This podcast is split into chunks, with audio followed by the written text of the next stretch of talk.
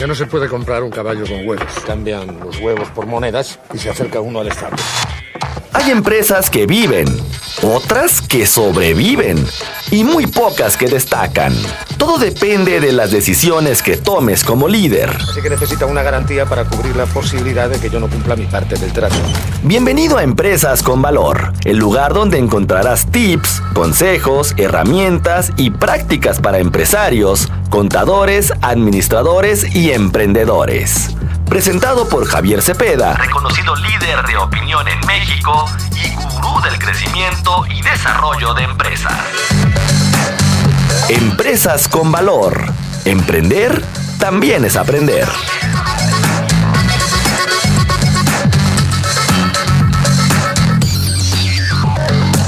¿Hay problema? No hay problema. ¿Cuál es el problema? Tengo la línea al ingeniero Javier Cepeda Orozco, quien es consejero empresarial. Él es especialista en temas fiscales. ¿Qué tal? ¿Cómo está? Muy buenos días. ¿Qué tal, Antonio? Muy buen día para ti, para todos que nos escuchan. Gusto en saludarte y gracias por el espacio. Muchas gracias. Eh, eh, eh, a pesar de que es semana de puente, semana larga, gracias por atendernos la llamada. Bueno, siempre se ha hablado mucho sobre el tema de los factureros, de las empresas fantasmas o que hacen operaciones simuladas, pero usted como especialista fiscal, en este caso desde el punto de vista de la Secretaría de Hacienda, cómo es que se detecta ese tipo de empresas y que nos podría platicar al auditorio, pues cómo el, el SAT eh, va a ir por estos factureros que le llaman. Pues prácticamente, como, como bien sabrás y todos los que nos escuchan, el tema de la compra de facturas con operaciones simuladas, pues prácticamente se ha convertido en un deporte nacional y así se ha catalogado esta práctica. Recordemos un poquito el contexto que desde la facturación de papel prácticamente era muy sencillo que un contribuyente pudiera integrar este tipo de operaciones simuladas en una con una factura que no existía, eh, prácticamente la operación que se hubiera llevado a cabo, porque a final de cuentas el SAT no tenía la capacidad de poder revisar la información de manera inmediata. Recordemos que con la factura de papel, pues prácticamente el SAT se tiene que esperar hasta la declaración anual, o sea, casi casi un año, para que el contribuyente le dijera cuáles fueron todos sus ingresos, todos sus egresos, y que en ese momento el SAT comenzara con una compulsa de operaciones. Prácticamente cuando el SAT detectaba quién era el facturero, quién era la empresa que vendía facturas a cambio de una comisión, pues prácticamente esta facturera ya se había desaparecido. Entonces era prácticamente el cuento de nunca acabar, en el que te persigo, nunca te localizo, y los factureros pues prácticamente tenían que generar nuevas tipo de prácticas. Pero hoy por hoy, con el tema de la facturación electrónica y el CFDI, que por cierto, a mí en lo particular, como consejero independiente y consejero empresarial, pues me ha tocado participar en la integración de este tipo de procesos en las empresas para llevar a cabo la automatización de sus, de sus procesos. Entonces, hoy por hoy el SAT, con el CFDI, pues prácticamente en el momento que tú emites una factura electrónica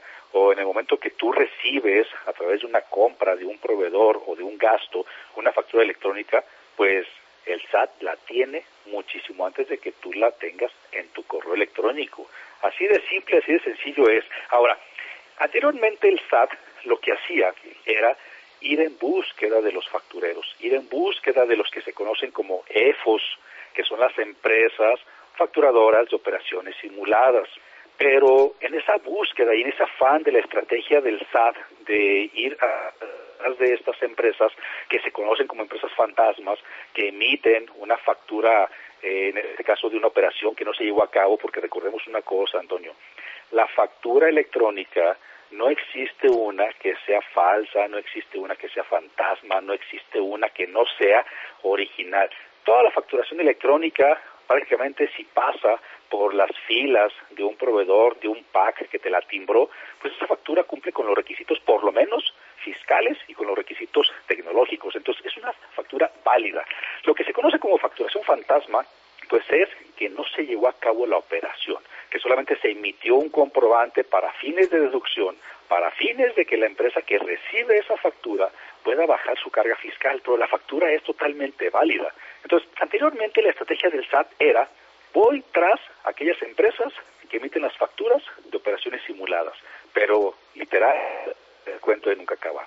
Hace unos años, sobre todo con el CFDI, en donde el SAT ya tiene la sartén por el mango de cada uno de los comprobantes que se emiten en nuestro país, que por cierto son millones en un día, cambia la estrategia y yo te podría decir que ahora ya no necesariamente va por quienes emiten la factura, sino por quienes la reciben, quienes se convierten en este caso como los EDOS, las empresas deductoras de operaciones simuladas.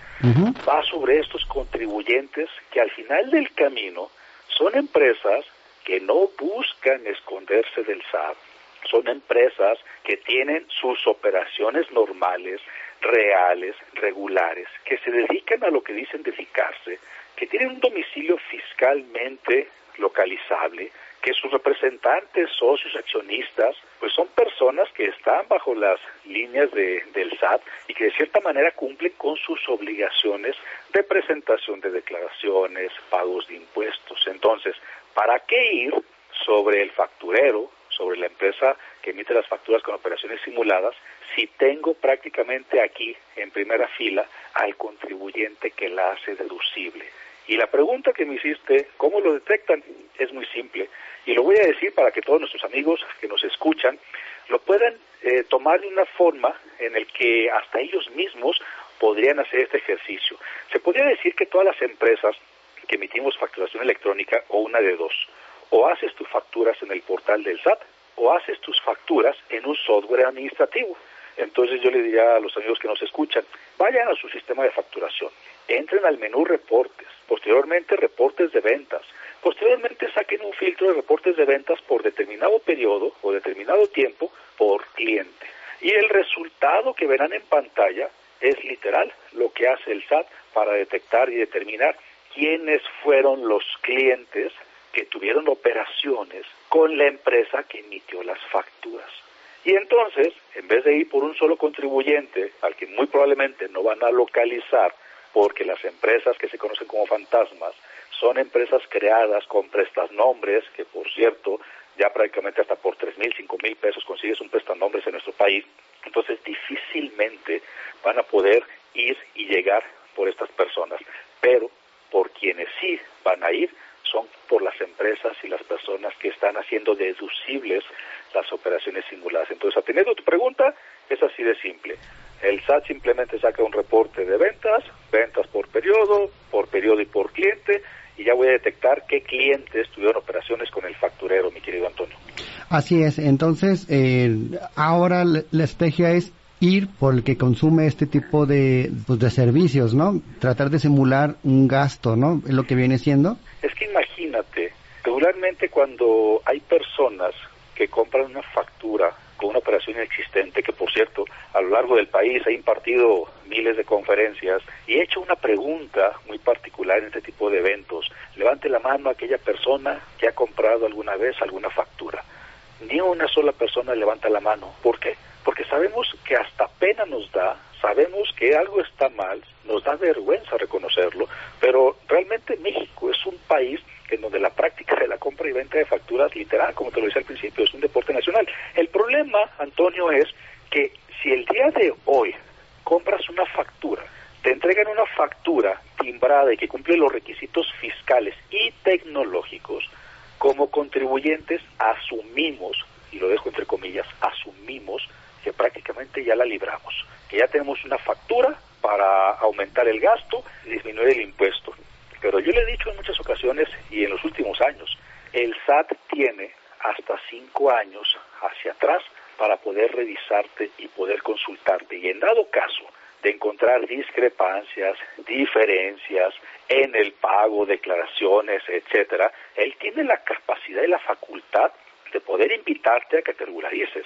En mi caso particular, me ha tocado atender a empresas como consejero empresarial, me ha tocado atender a empresas en las que han llegado conmigo en el que sí reconocen haber comprado alguna vez facturas, les llega una invitación por parte del SAT y les dice con punto y coma cuándo fue, cuál es el folio, en qué fecha, eh, en qué periodo, por qué importe y con qué contribuyente. Y el SAT los invita a que regularicen su situación. Y lo que, lo que tendría que hacer el contribuyente se suena, suena sencillo, pero no lo es. Sacar esas facturas de la contabilidad que en su momento hicieron deducibles, recalcular y presentar las respectivas declaraciones complementarias, llámese de uno, dos o cuantos ejercicios fiscales o años hayan ocurrido. Tres, presentar las nuevas declaraciones con el recálculo del pago de impuestos y no dejar de considerar un punto muy importante, actualizaciones y recargos. Que son las multas, ¿verdad? Cuando sumas el impuesto que omitiste o evadiste, una realidad, evadiste un impuesto, más actualizaciones y recargos, incluso a los contribuyentes que han comprado facturas con operaciones inexistentes, les sale más caro el pagar estas cantidades. Entonces, ¿le saldría más caro pagar el impuesto a que tratar de deducirlo y con estas declaraciones complementarias te va a salir más caldo, más caro el caldo que las albóndigas? ¿Sería sí, así? porque al final de cuentas es considerar el impuesto que en su momento evadiste y sumarle actualizaciones y recargos que en promedio es otro tanto igual que el impuesto. Entonces, sí, efectivamente te saldría más caro. Y esto sin considerar en la comisión o el porcentaje que pagaste por la compra de esas facturas, que va en promedio muy bajos, eh, 4 hasta 7, 8, 10% dependiendo de la región. Y hay estadísticas, hay estadísticas en donde incluso es muy fácil detectar quiénes son las empresas que facturan operaciones simuladas, o sea, realmente ya hay una línea estratégica para poder detectar. Y la realidad es que la estrategia que está implementando el SAT es magnífica, porque no van sobre los factureros, van sobre los que evadieron los impuestos y son estos los contribuyentes que quieren tener sus empresas sanas fiscalmente, contable y financieramente y que no se van a no se van a no van a escapar y que en su momento el SAT los va a invitar y que por cierto, en esa invitación o posibles revisiones hay algo que se conoce como un reporte de vigilancia profunda. Y te lo dejo para que nuestros amigos sepan qué es. El reporte de vigilancia profunda es cuando el SAT te invita, en estos casos de sesiones virtuales, y literal en pantalla te muestra el expediente tuyo como contribuyente. O sea, prácticamente estás viendo pasar tu vida fiscal en pantalla, en donde te dice cuando empezaste, qué has contribuido, qué has evadido, con qué contribuyentes estás comprando facturas, cuánto has pagado de IVA, de ISR, cuántas facturas cancelaste, cuánto representó esa cancelación, porque incluso hay quienes utilizan la cancelación de facturas como estrategias fiscales. Y entonces, en cada uno de esos puntos en donde eh, la adrenalina va subiendo, porque realmente te están mostrando todo el escaneo que has tenido como contribuyente, pues te dejan nada más con un tema de revisión y ponerte al corriente con el con la autoridad fiscal. Y también qué pasa, por ejemplo, cuando te llegan esas invitaciones para que te actualices, para que pagues estos impuestos y no lo haces, ¿qué es lo que sigue?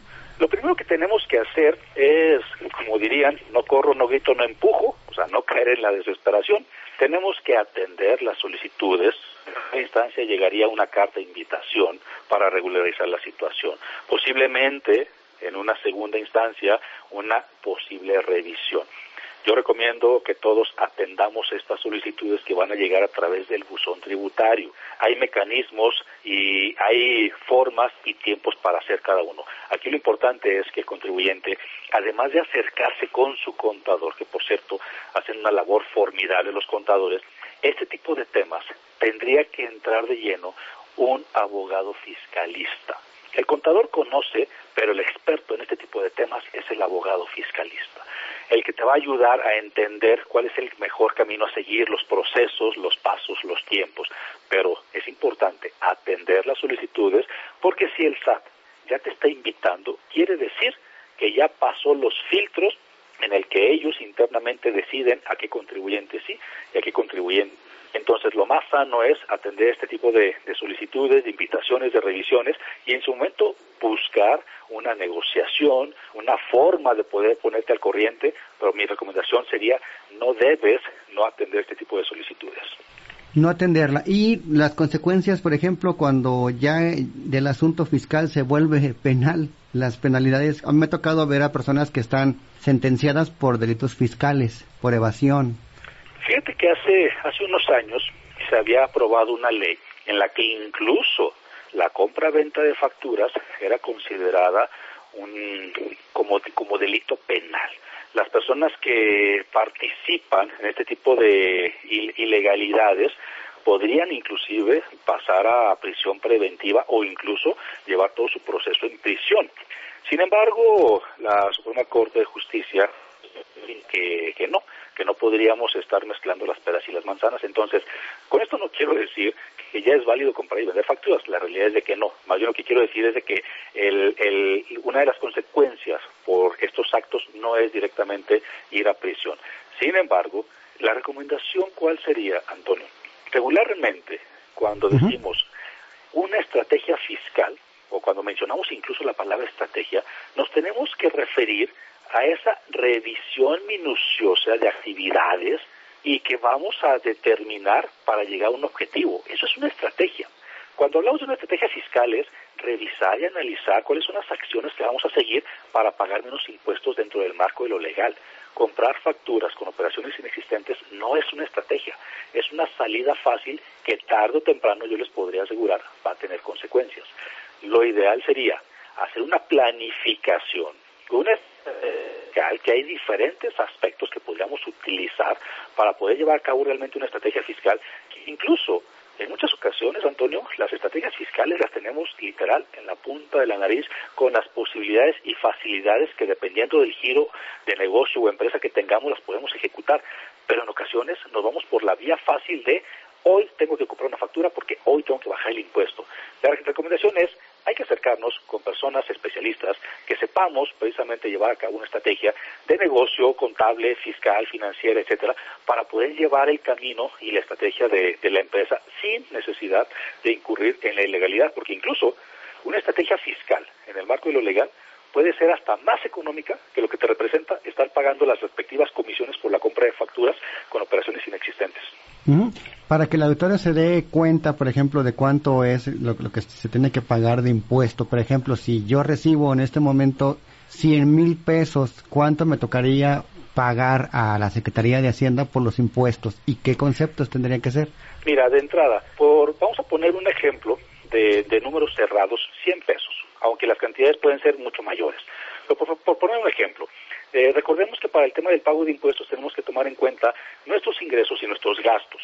Y tenemos que tomar en cuenta, y eso lo hace un contador, tenemos que tomar en cuenta qué sí es deducible y qué no es deducible. Para, para, ponerlo en números llanos, sin entrar a, los tecnicismos, si tú recibes 100 pesos de, de, ingresos y no tuviste gastos, pues de entrada tendrías que pagar 16 pesos de IVA y tendrías que pagar en promedio, dependiendo del régimen fiscal en el que te encuentres, pues desde un peso hasta 30 pesos de ISR.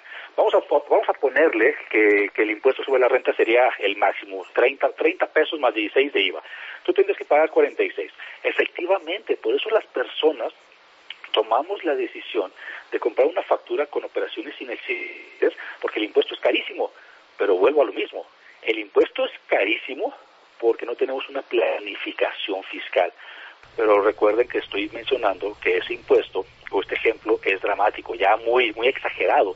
Pero a esto quiero llegar al punto de las personas regularmente no hacemos una planificación fiscal e incluso no determinamos los impuestos que queremos y podemos pagar a través precisamente de una planificación fiscal y en muchas ocasiones el impuesto que voy a pagar sin una planificación fiscal resulta mucho más caro o resulta mucho más elevado que el impuesto que yo pagaría si tuviera una planificación fiscal. Entonces, a todo esto se refiere de tener un poco de mayor cultura fiscal organización y planificación para poder no tener que recurrir a la compra de facturas con operaciones inexistentes.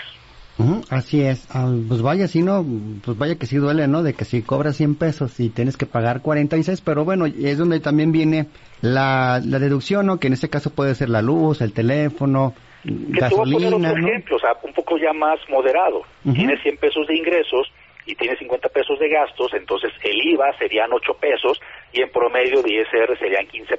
Es la mitad porque tuviste eh, 100 pesos de ingresos y la mitad de gastos. el punto es llegar a un punto medio y con una planificación, incluso una planificación con la adquisición de equipo, tecnología, inversión, etcétera, podríamos llegar a pagar mucho menos de impuestos. Oye, preguntarle sobre este esta medida que, que sacó el gobierno federal sobre este régimen de confianza que mientras que no pases de cierta cantidad, pagas un 2-3%. ¿Cómo ve esta, esta medida y a quiénes serían más factibles esto? El tope son 3 millones y medio de pesos anuales para personas físicas y 35 millones de pesos anuales para personas morales. Es una apuesta bastante importante por parte del SAT por una sencilla razón.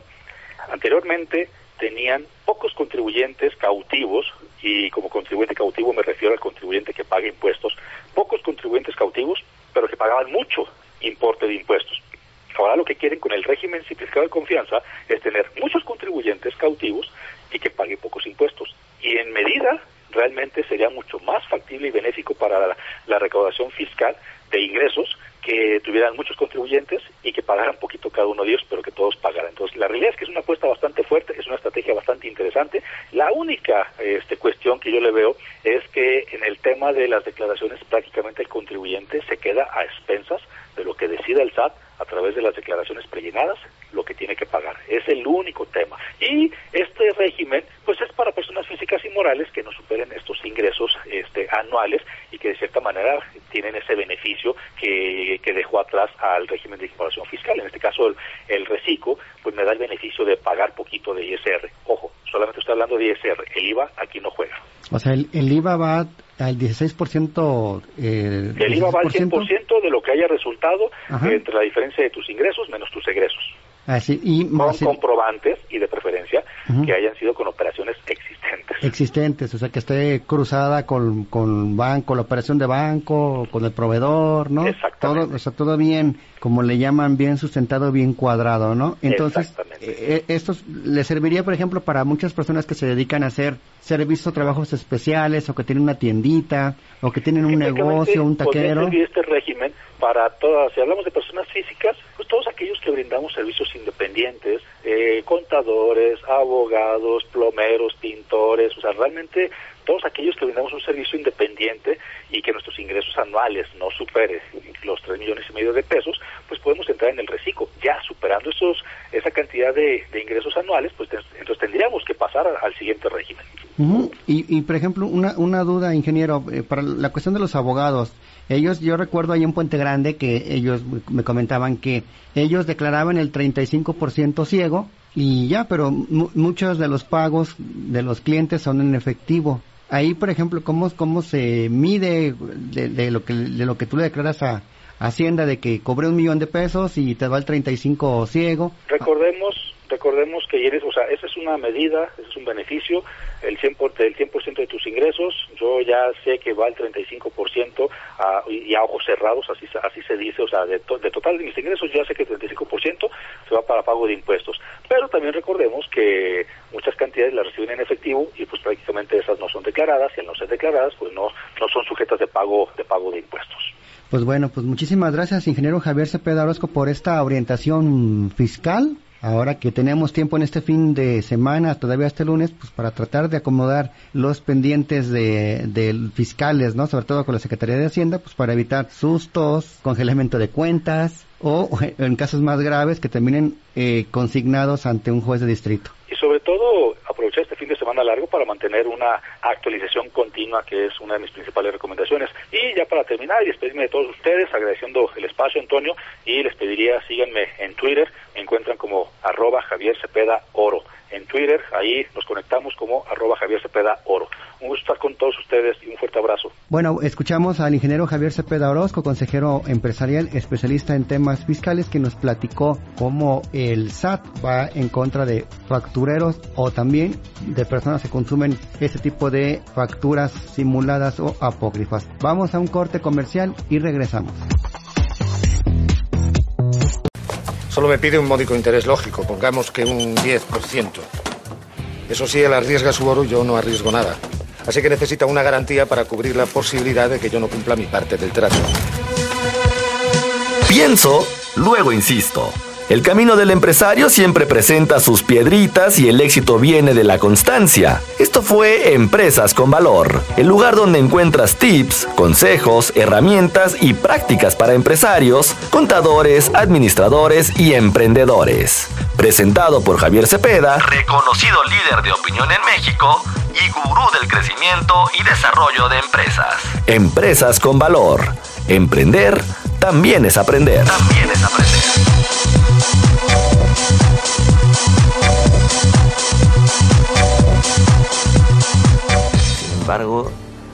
Sin embargo, si devolvemos una moneda, nos quedarán nueve. Nueve a cada uno. Así que si aún debemos diez monedas, al cabo de un año seguiremos con el mismo problema y además tendremos menos dinero.